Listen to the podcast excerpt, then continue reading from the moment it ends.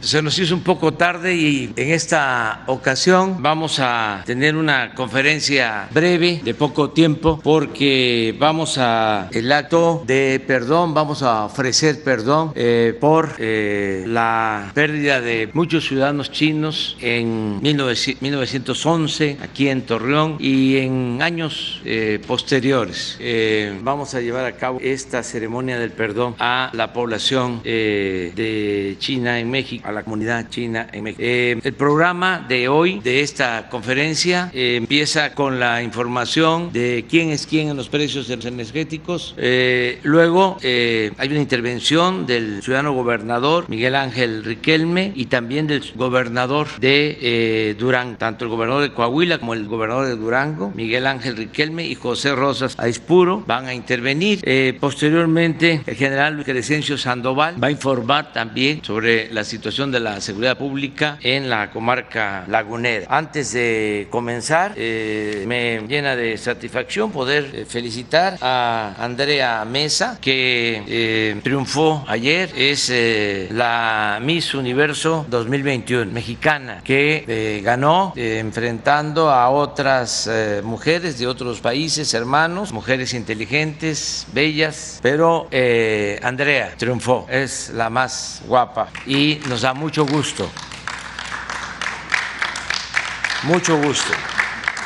Y ahora sí, Vamos con Berenice y iniciamos. Permiso. Buenos días a todas, todos. Los precios promedio nacionales al 14 de mayo de este año fueron para la gasolina regular de 20 pesos con 50 centavos por litro, en la premium de 22 pesos con 18 centavos y en el diésel de 21 pesos con 63 centavos. Esta semana Chevron y Redco se mantienen como las marcas con el margen semanal más alto, sumándoseles Oxogas, mientras que por tercera semana consecutiva Total, G500 y Orsan se mantienen con los indicadores de ganancia más bajos. La mezcla mexicana del petróleo con corte al 14 de mayo se encontró en 62 dólares con 60 centavos por barril. En la gasolina regular, el indicador de ganancia más alto con 3. Lo pudo constatar, Coahuila es la casa del ejército mexicano. Aquí admiramos, respetamos y respaldamos a las y los militares con quienes hemos hecho un frente común para blindar nuestro estado y combatir la delincuencia. Siempre con estrategias coordinadas en materia de seguridad. Los índices que acabamos de, revisar han disminuido de manera gradual y constante durante el primer cuatrimestre de este, de este año. Aquí como sociedad, presidente, nos ha costado muchos esfuerzos y recursos lograr estos avances. Torreón llegó en un momento a ser la acta ciudad más violenta del mundo y hoy los indicadores que hemos revisado constatan una laguna muy recuperada, una laguna pujante que además ha recuperado la senda del camino económico. Hoy las cosas son muy distintas. Me tocó como alcalde y ahora como gobernador ser partícipe de arduos trabajos de coordinación entre todas las corporaciones policiales de los tres órdenes de gobierno y en conjunto con las Fuerzas Armadas y el gobierno federal para tener lo que tenemos hoy, un Coahuila de paz, de legalidad, de orden y de equilibrio social. En este día aprovecho, presidente, para refrendar a usted la disposición de mi gobierno para redoblar el paso en las acciones que nos permitan continuar obteniendo los resultados que Coahuila hoy disfruta y proyecta en bienestar, desarrollo económico y generación de empleo. En suma, se ha logrado tener un estado atractivo a las inversiones y además los mejores y diversos proyectos de vida. Aún también con las dificultades puestas por la pandemia y conforme a las distintas evaluaciones de las calificadoras, este año Coahuila pasó del sexto al cuarto lugar entre los estados más competitivos y somos el segundo estado con menor rezago social. También eh, Coahuila hoy, gracias al, al nivel de seguridad que tiene, mantiene el segundo lugar nacional en exportaciones, el tercero en capacidades productivas y el primero en producción de transporte y de exportación de autopartes. Hoy también con el trabajo conjunto con la sociedad, los tres órdenes de gobierno, Coahuila se mantiene en semáforo verde. Estas condiciones nos permiten seguir reactivando actividades culturales, deportivas, educativas, productivas que nos conduzcan paulatinamente el regreso a la, a la normalidad. Hoy Coahuila se encuentra bien y en proceso de vacunación. Para información, eh, presidente general también, eh, hoy Coahuila reinicia sus clases. Tenemos un plan piloto. Hoy 70 escuelas están regresando de nueva cuenta en formato presencial y más de 20 mil alumnos estarán el día de hoy probando de nueva cuenta lo que se sienta en las aulas. Eh, Coahuila tiene y cuenta con más camas de hospital y en conjunto con su gobierno, el Instituto Mexicano del Seguro Social y el ISTE, ya iniciamos a atender distintos padecimientos, cirugías y enfermedades que se quedaron rezagadas por la atención del COVID-19. También estamos sumados a la tarea de inmunizar y retomar las actividades normales lo más pronto posible junto con su gobierno. Resalto, Coahuila ha recuperado 42.700 empleos, lo que equivale ya al 82% de los que se perdieron durante la pandemia y se están creando a la vez nuevas fuentes de empleo. Señor presidente, por último, agradecemos también su presencia a esta ciudad para llevar a cabo el evento que presidiremos en unos momentos más, la solemne ceremonia de petición de perdón del Estado mexicano a la comunidad china por los lamentables agravios y sucesos genocidas ocurridos en mayo de 1911. De nueva cuenta, sea usted bienvenido a Coahuila, en especial a Torreón, bienvenido a nuestra querida comarca lagunera. Muchas gracias. Muy buenos días, señor presidente, licenciado Andrés Manuel López Obrador, bienvenido a la comarca lagunera. Saludo la presencia también del gobernador Miguel Ángel Riquelme Solís, gracias por la ironía y saludo la presencia de todos los funcionarios, tanto la secretaria de Gobernación, la secretaria de Seguridad, señor secretario de, la General Comandante de la Defensa Nacional, igualmente de la Marina. Eh, a todos, bienvenidos. Bienvenidos a La Laguna, Coahuila y Durango. Le damos la más cordial bienvenida, señor presidente, y lo hacemos convencidos de que gracias a la suma de esfuerzos entregamos hoy mejores cuentas en materia de seguridad, paz social y reactivación económica. En plena colaboración y coordinación de los tres órdenes de gobierno, hemos logrado disminuir la incidencia delictiva en todo el estado y particularmente aquí en La Laguna, donde los esfuerzos conjuntos que se llevan eh, a cabo en coordinación con su gobierno y con el gobierno de, de Coahuila y desde luego con los gobiernos municipales ha permitido que hoy tengamos mejores condiciones para el tema de la seguridad. Eh, agradezco el apoyo del mando especial que con su trabajo nos ha permitido establecer estrategias conjuntas con el gobierno de Coahuila que encabeza mi amigo el gobernador Miguel Ángel Riquelme para un combate frontal a la delincuencia en esta región que años antes había sido una de las zonas más violentas del país. Hoy la laguna vive un momento eh, de condiciones de seguridad mucho mejor y eso también se ha traducido en mayor paz social, en mayor reactivación de la economía. Esto nos ha permitido dar tranquilidad a miles de familias que viven en esta región. Cerramos el 2020 con menos delitos de alto impacto. La trascendencia se ha mantenido durante el primer eh, trimestre del, año, logrando una disminución también en los delitos de feminicidio, extorsión, robo a casa, habitación, vehículos, transportistas, transeúnte. Coahuila y Durango somos dos de las tres entidades que no hemos registrado un solo secuestro en lo que va de este año. Y eso permite a la gente vivir en paz, trabajar en mayor armonía. En la laguna tampoco tenemos delitos de trata de personas. A pesar de todos estos logros, no podemos ignorar los retos que nos ha traído la pandemia y los efectos psicoemocionales del confinamiento y el aislamiento social como el, como el aumento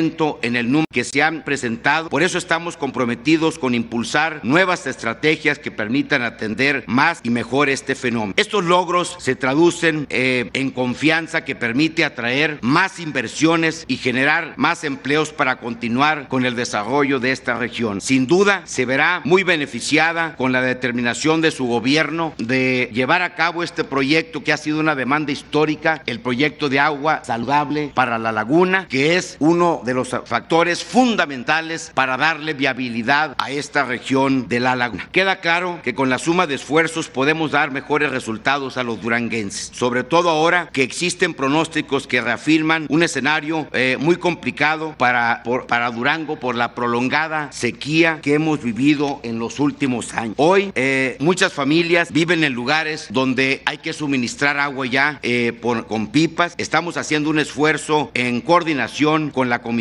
Nacional del Agua para poder llevar programas emergentes. Decirle que hemos solicitado a la Secretaría de Gobernación la declaratoria de emergencia para los 39 municipios de la entidad que de acuerdo a la Comisión Nacional del Agua todos están o en sequía extrema o en sequía severa. Es una situación que indudablemente nos preocupa porque hoy ya no solo está afectando desde luego al, para a, la, a la población, sino también a un sector muy importante para la economía como lo es el el sector ganadero de nuestra entidad. Eh, con perseverancia, señor presidente, sé que iremos avanzando en los proyectos que con anterioridad he comentado ya con usted, proyectos que usted bien conoce de nuestra entidad, por eso ya no, no quiero parecer terco en, en la, señalarlos, usted los conoce y estoy seguro que juntos vamos a ir avanzando en la solución de los mismos. En Durango estamos seguros que con su apoyo vamos a salir adelante. Agradezco la voluntad de su gobierno para llevar a cabo la vacunación del personal de salud de tanto del sector público como del sector privado, así como de todas nuestras maestras y maestros. La vacunación del sector salud, educativo y de nuestros adultos mayores nos genera una mayor confianza y esperanza de que pronto repararemos la normalidad a la que estábamos acostumbrados. Desde esta región de la laguna, los duranguenses le reiteramos nuestra disposición de seguir trabajando de manera conjunta con su gobierno ante los grandes retos que hoy estamos enfrentando. Por su atención, muchas gracias y que tenga una feliz estancia aquí en la laguna. Gracias. Bueno, aquí tenemos lo que construye la comarca lagunera, ocho municipios que, la integran y en donde, eh, la por favor, en donde se identifican en incidencia delictiva en los siguientes rubros, eh, delito de vehículos, eh, homicidio doloso y violación que van hacia la baja y el narcomenudeo hacia la alza. Aquí nada más hacer referencia que este narcomenudeo, esa alza en el narcomenudeo se eh, refleja por la eh, judicialización que eh, se está haciendo en el Estado, en la parte de la, de la comarca lagunera, sobre este delito y entonces se tiene una mayor cantidad de casos que son judicializados. Y en el total de delitos de alto impacto aquí en la comarca lagunera también están hacia la baja. Rápidamente vamos a ver los, las gráficas. El robo de vehículos, aquí tenemos 121 casos solamente en lo que va del año, una reducción importante. Narcomenudeo, 857 eh, casos. Eh, homicidios dolosos, únicamente 16 casos de homicidio doloso en la comarca. Eh, adelante, por favor. En lo que es eh, delitos de alto impacto, tenemos 6.408 eventos. En comparación con el 2020, so, fueron 23.799. Entonces, es el primer trimestre y haciendo la proyección, pues va a salir hacia la baja.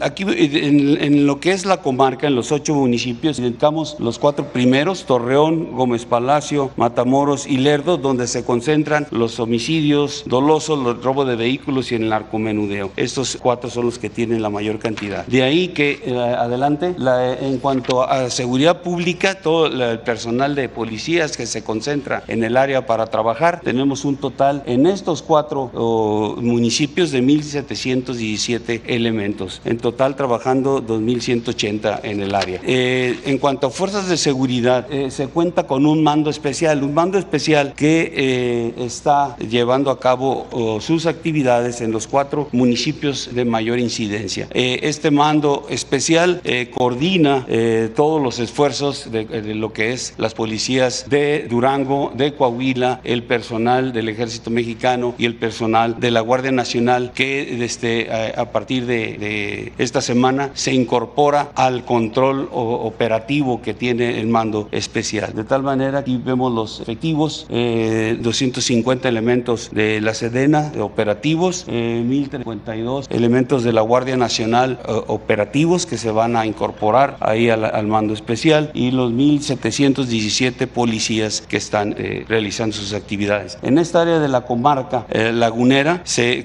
se, concentran dos coordinaciones regionales de la Guardia Nacional eh, por parte de Coahuila y dos coordinaciones regionales de la Guardia Nacional por parte de Durango. También tenemos considerado para este año la construcción de dos instalaciones de la Guardia Nacional ahí en, en la, aquí en la comarca, una en Matamoros y otra en Gómez Palacio, que eh, estarán eh, terminadas en este año. Esto. Bueno, pues este es el informe eh, general. Si les eh, parece, abrimos para preguntas y respuestas. Vamos a eh, dar oportunidad a que puedan preguntar periodistas de aquí de la laguna. Entonces empezamos contigo. Presidente, preguntarle, ¿habrá algún cambio en el tono de sus conferencias mañaneras luego que siguen acumulando las denuncias ante la OEA eh, por eh, alguna injerencia que están señalando en el proceso electoral? Eso por un lado. Y por otro, si en esta semana finalmente se presentarán las denuncias en contra de los exgobernadores eh, de Coahuila, como lo mencionó la semana anterior. Bueno, este, estamos en víspera de las elecciones y desde luego que se está hablando del tema tema. Esto es eh, normal, no solo se presenta este fenómeno en México, sino en otros países. Cada vez que hay elecciones hay efervescencia política. Lo que tenemos que procurar todos los mexicanos es que se garantice que las elecciones sean limpias y libres, que sean los ciudadanos, mujeres, hombres, los que decidan sin presión, sin eh, tener que recibir despensas o cualquier otra eh, migaja a cambio del voto, porque esa era la mala costumbre, la compra del voto y el fraude electoral. Eso manchaba el nombre de México. De tiempo atrás, México es de los países del mundo con más historias de fraude, desgraciadamente. Entonces, estamos inaugurando una etapa nueva y queremos que eso quede atrás, que no se utilice a los gobiernos para favorecer a ningún partido, a ningún candidato, que no se compren los votos, que no haya carreos, que no haya relleno de urnas, que no voten los finados como era antes, que no se falsifiquen las actas, que no haya trampas, que las elecciones, repito, sean limpias y libres. Y tenemos todos que ayudar a que se convierta en realidad la democracia. Lo demás, somos eh, libres, el gobierno garantiza el derecho a disentir, todos podemos denunciar, no hay eh, ninguna limitación, no hay censura, prohibido prohibir. Y si se quiere ir a la OEA, a la ONU, a cualquier organismo internacional, desde luego que todos podemos hacer, todos los ciudadanos. Y no tenemos nada, México, que esconder, nada de qué avergonzarnos. Eso tiene que ver con la Fiscalía General de la República. También es importante recordar que ya no existe la Procuraduría General, que dependía del titular del Ejecutivo, del presidente. Ahora es la Fiscalía General de la República, que tiene autonomía y está a cargo del licenciado Alejandro Gertz Manero, que yo considero es una gente recta, íntegra, honesta y que va en este caso a garantizar que se respete lo que está establecido en la Constitución y en las leyes, porque ya es delito grave el fraude electoral. Está en la Constitución y el que sea eh, descubierto, acusado y se le compruebe de que está llevando a cabo acciones antidemocráticas, eh, va a ser afectado legalmente, va a recibir una condena y no eh, se tiene derecho a fianza. Entonces, eso también que se sepa, antes no era delito grave, ni el fraude electoral ni la corrupción, de ahora es distinto. Entonces, pero le corresponde a la Fiscalía. Incluso hay una Fiscalía especial anticorrupción y una Fiscalía especial en lo electoral, que depende, dependen las dos de la Fiscalía General de la República. Vamos a lo nacional. Gracias, buenos días, señor presidente. Ignacio de Alba de Piedepaj. Eh, hace dos semanas fue asesinado en Peñasco, Sonora, el excomisario ejidal del ejido Bajío, José de Jesús Robledo Cruz, junto con su esposa. Él había tenido amenazas por su oposición a la minera Penmont de Alberto Balleres. Es un conflicto que lleva varios años y en el que los ejidatarios eh, tienen a su favor más de 60 demandas ganadas que no se han cumplido. Entre ellas, la minera debe pagar las rentas que los ejidatarios exigen por la ocupación ilegal de sus tierras y la restauración por el daño ambiental. Eh, me gustaría preguntarle, ¿hay alguna medida que el gobierno federal tenga para hacer que la empresa cumpla con estas demandas? Y si ha, habido, y si ha hablado usted con, el, con la gobernadora o con Balleres sobre el tema. Sí, con la gobernadora. Me acabo de entrevistar hace una semana. Tratamos varios asuntos y desde luego eh, se está haciendo una investigación y no va a haber impunidad. Eh, en ningún caso este, hay impunidad. Trátese de quien se trate. Y todos en el país, mayoría de los empresarios están contribuyendo, están ayudando para que haya un auténtico Estado de Derecho, no de chueque, que ya no se permita ni la corrupción, y que no haya impunidad para nadie, que al margen de la ley nada y por encima de la ley nada. Entonces sí este, se va a avanzar y vamos a tener pronto eh, una información más concreta. Hoy, por ejemplo, les puedo decir que se informó por parte del general Bucio de la Guardia Nacional que ya se liberó a la mamá del presidente municipal de San Andrés Tuxtla que estaba secuestrada. Se logró la libertad este, de la señora, que es lo más importante, cuidar la vida. Eh, en todo lo que tiene que ver con homicidios, con estos crímenes, en la mayoría de los casos se eh, aclaran, se castiga a los responsables. No hay impunidad para nadie. Y este va a ser el caso. Eh, aquí en la Laguna y en Durango y en Coahuila se ha avanzado mucho eh, en garantizar la paz la tranquilidad. En los dos estados que estamos trabajando de manera coordinada con los gobiernos eh, de Durango y de Coahuila, con los gobernadores de Coahuila y de Durango. Y esto es muy bueno. Podemos tener diferencias en otros temas, asuntos, pero en el tema de seguridad eh, estamos trabajando de manera coordinada y eh, son estados en donde se ha avanzado mucho, considerablemente. La incidencia delictiva se ha reducido. Imagínense que en todo lo que va del año, en los dos estados no ha habido secuestros. Estamos hablando de este, hechos, de eh, el, asuntos que podemos probar. Coahuila, Durango, Sinaloa, Nayarit, Baja California Sur, eh, tienen una tendencia a la baja cuanto a eh, delitos, sobre todo violencia como homicidio, todos estos estados. No así Sonora, no así Baja California, no así Zacatecas, no así desgraciadamente Michoacán, Guanajuato, Jalisco. Entonces, eh, es de reconocerse que en estos dos estados se está avanzando para dar tranquilidad, para dar seguridad. Ustedes saben, los que viven aquí en la laguna, lo difícil que fue durante un tiempo la situación de violencia. Entonces ahora hay afortunadamente este avance importante. Justamente sobre este tema, tengo una pregunta para el gobernador de Coahuila, si me permite. Sí, cómo Muchas gracias. Adelante. En, marzo pasado comenzó en Torreón el primer plan de exhumación masiva para la identificación de cuerpos de personas no identificadas en México. En Coahuila, familiares de víctimas han localizado más de 100.000 fragmentos óseos hallados en zonas de exterminio. Carla Quintana, la comisionada nacional de búsquedas, ha explicado que el problema actual para lograr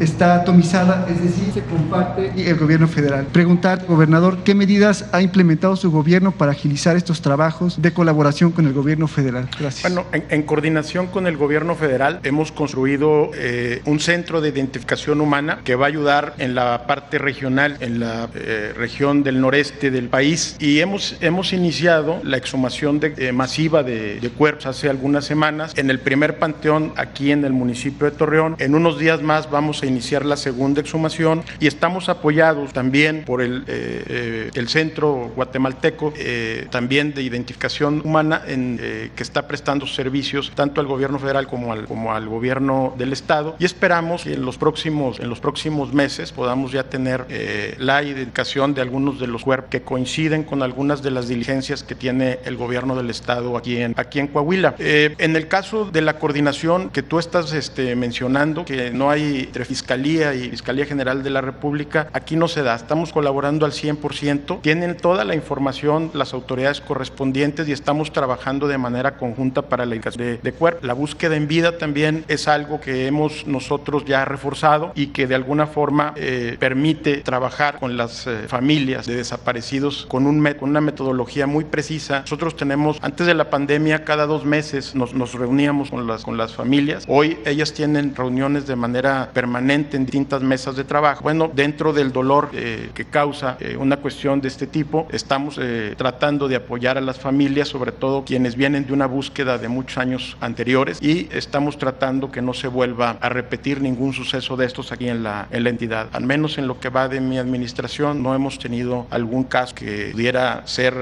en estos momentos señalado, que no que hay una omisión por parte de la, de la autoridad en ese sentido y seguimos trabajando con esos grupos y además muy en coordinación con el gobierno federal a través de Carla Quintana. Coahuila tiene su comisión estatal de búsqueda ya conformada, con recursos propios también y con recursos que el gobierno federal para algunas acciones también destina en, eh, en apoyo. Entonces, la verdad es que aquí en Coahuila tiene una, una coordinación y esperamos los resultados del cuerpo exhumados hace, hace algunas semanas. Ya vamos a empezar la, la segunda y esperamos también que dentro de ello se obtengan los resultados que están esperando incluso los, los, los familiares de, de, las víctimas, que es lo primero, la, la, la suposición que puede estar el cuerpo ahí dentro de, dentro de, eh, los, eh, de las fosas que, son, que están siendo exhumadas en este momento por eh, el Centro de Identificación Humana aquí en Coahuila. De, la Laguna, a ver usted. Buenos días, okay. buenos días, presidente. buenos días, señor presidente. no ha quedado claro el tema relacionado con el gobernador Francisco García Cabeza de Vaca. se reunió la Alianza Federalista, aquí están los gobernadores, parte de ella, que celebraban que, que se le hubiese dejado sin efectos lo que fue el recurso de inconstitucionalidad que promovió el Congreso local. Hasta donde se tiene conocimiento, presidente, una decisión de la Cámara Baja en este caso es inatacable y no se ha mostrado ningún documento. Y es un tema que está recurrente de que el gobernador tiene que terminar antes de que lo investigue. La Fiscalía General de la República fue la que pidió al Congreso, a la Cámara de Diputados concretamente, se le quitara el fuero, la protección del fuero para ser investigado. Las acusaciones que hay en contra del gobernador de Tamaulipas, Francisco García Cabeza de Vaca, son muy fuertes. Y ahora anunció, lo último que se sabe es que estuvo diciendo, no hay ningún problema. Señores gobernadores, igual en la Alianza Federalista dijeron, celebramos, pero no hay una información clara que el pueblo pueda conocer qué hay sobre el tema. ¿No tiene fuero o sí tiene fuero? ¿Quién lo protege o está limpio? Porque hay una investigación robusta. La unidad de inteligencia financiera generó toda una serie de investigaciones que fueron públicas a través de la misma Cámara de Diputados cuando se discutió el tema. En ese contexto, señor presidente, el pueblo necesita saber la verdad porque los medios están manejando esa versión, esa narrativa. Está en todos lados. Celebramos que no le hayan hecho nada, que el artículo 111. Hay una interpretación errónea porque el mismo diputado Mier de Morena, esa decisión es inatacable. Lo mismo han dicho otros diputados. Y la Suprema Corte de Justicia lo único que dijo es no, no entra, no procede el recurso de inconstitucionalidad. Solamente dejar claro. Entonces el señor gobernador de Tamaulipas está limpio, señor. ¿Cuál es la información que usted tiene, presidente? Bueno, la información es eh, la siguiente. Hay un proceso de desafuero. Eh, la Cámara de Diputados eh, aprueba el desafuero. el Congreso local de Tamaulipas se inconforma y eh, va a corresponder a el Poder Judicial, en especial a la Suprema Corte de Justicia, resolver sobre esta controversia.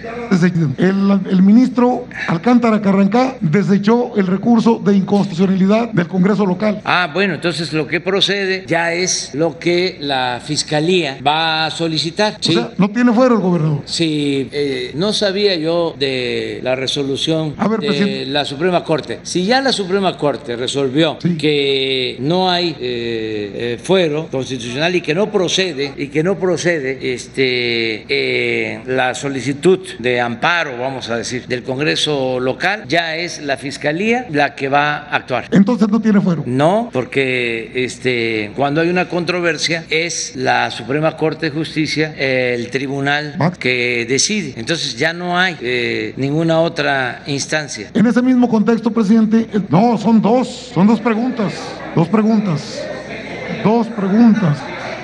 Presidente, preguntarle, el fiscal A general ver, le de la voy a dar una, una este, noticia. Este, Pero es que son dos preguntas, a- así se quedó. a ver, no, no, no. Son dos, Continúa pues. y ahorita yo te. Yo, este, Presidente, eh, usted ha dicho, eh, y lo acabo de escuchar, de que el fiscal Gers Manero es una persona confiable, honesta, pero no ha hecho mucho, presidente. El caso Lozoya está parado que por elecciones la justicia no tiene tiempo y hay, si bien es cierto, autonomía, también podría ser a través del consejero jurídico de presidencia o del mismo titular del Ejecutivo un extrañamiento, porque hay un tortuguismo, señor presidente. Eso, el tortuguismo en la Fiscalía General de la República, o hasta cuándo vamos a poder tener acciones que no, eh, que no impidan, o que más bien que faciliten la no impunidad en el país. Presidente, por favor. Muy bien, miren, este, hay que tener confianza en las instituciones, en este caso en la Fiscalía. Yo eh, sostengo que Alejandro Germanero es un hombre íntegro, eh, puede ser que se tarde el proceso en algunas eh, investigaciones, puede ser que eh, llegue tarde, pero va a llegar la justicia siempre, eh, porque no hay impunidad, porque no se protege a nadie. Entonces es cosa de tiempo. Miren, precisamente por el tiempo,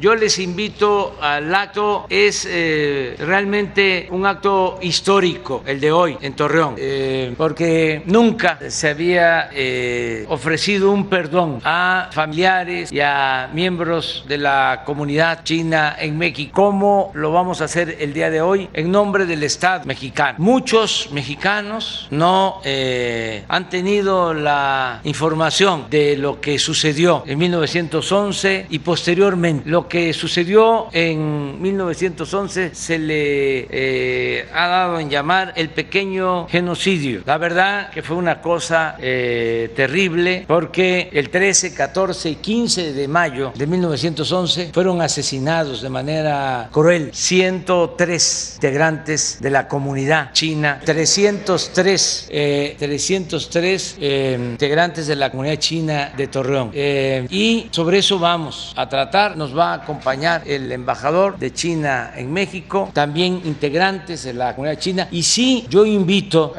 a todos los mexicanos, de manera especial a los jóvenes, para que puedan por internet, por la televisión, por la radio, escuchar la relatoría sobre los hechos, porque esto se produjo desgraciadamente por el racismo y nosotros tenemos que combatir el racismo, la discriminación, la xenofobia, que esto no vuelva nunca, jamás a repetirse. Vamos a ofrecer siempre disculpas, perdón a todos los agraviados. Lo estamos haciendo con el pueblo maya que padeció de una guerra de exterminio. Lo estamos haciendo en este caso con eh, la comunidad y el pueblo chino. Y lo estamos haciendo, se va a llevar a cabo una ceremonia parecida con los yaquis, que fueron también víctimas del exterminio. Y eh, siempre vamos nosotros a reconocer estos actos de injusticia, de crueldad, de violación de derechos humanos. Y lo más importante de todo, porque no solo es ofrecer perdón, sino obligarnos que no se van a repetir esos actos. Ya este, nos reunimos ayer, eh, va avanzando el proyecto Agua Saludable para la Laguna. Vamos a cumplir nuestra palabra de que se va a tener agua de consumo sin contaminación, sin arsénico en toda la laguna. Es una inversión de alrededor de 10 mil millones de pesos. Ya se tienen los proyectos, ya se están llevando a cabo las licitaciones y ya se hizo una consulta a los ciudadanos y se va avanzando. Ayer por la tarde llevamos a cabo una reunión de evaluación porque lo estamos haciendo entre todos. Están participando los ejidatarios, están participando pequeños propietarios, están participando empresarios de la laguna, están participando presidentes municipales de la laguna, los dos gobernadores, gobernador de Durango, el gobernador de Coahuila y está participando el gobierno federal. Y mi compromiso es que para el 2023 se va a tener agua saludable en la laguna. Ya se van a cancelar las plantas de tratamiento de arsénico. Eso va a pasar eh, a la historia. Ese es un compromiso que hicimos y lo vamos a cumplir. Ya se nos está haciendo tarde.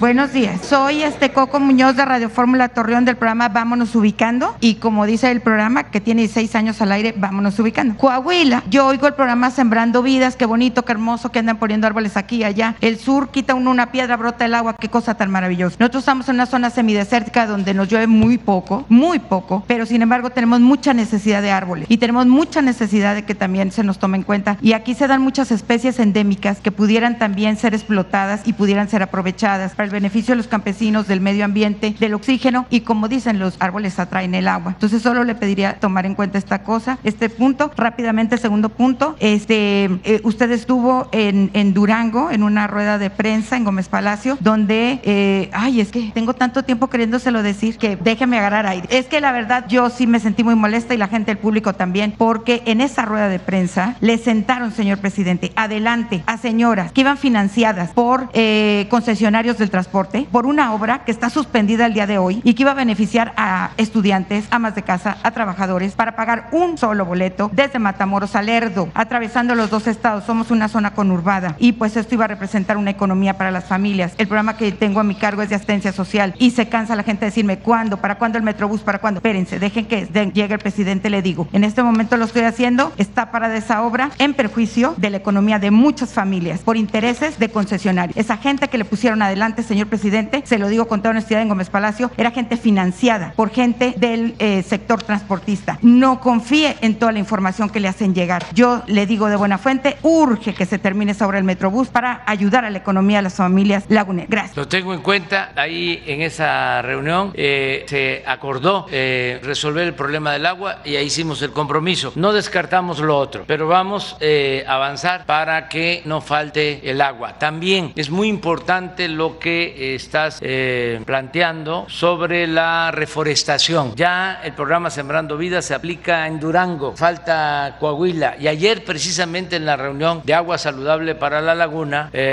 un empresario, Eduardo Tricio, planteó de que ellos estarían eh, dispuestos a ayudar para que se trabaje eh, en la siembra de árboles, la reforestación de toda la cuenca del río Nazas, que podamos llevar a cabo conjuntamente este programa. Nosotros sostuvimos que estábamos de acuerdo. Entonces, porque ya existe el programa Sembrando Vida, nada más que no se está aplicando en Coahuila, sino solo en Durango, pero podría aplicarse y hace falta en eh, Coahuila, en la laguna, porque ahora vamos a resolver el que haya agua limpia, agua saludable, pero necesitamos eh, mejorar eh, el medio ambiente, necesitamos sembrar árboles, necesitamos garantizar que llueva, que se recargue el acuífero para resolver de fondo el problema. Entonces, sí vamos a considerar lo que estás planteando. Muchas gracias. Ahora sí, nos vamos. Muchas gracias.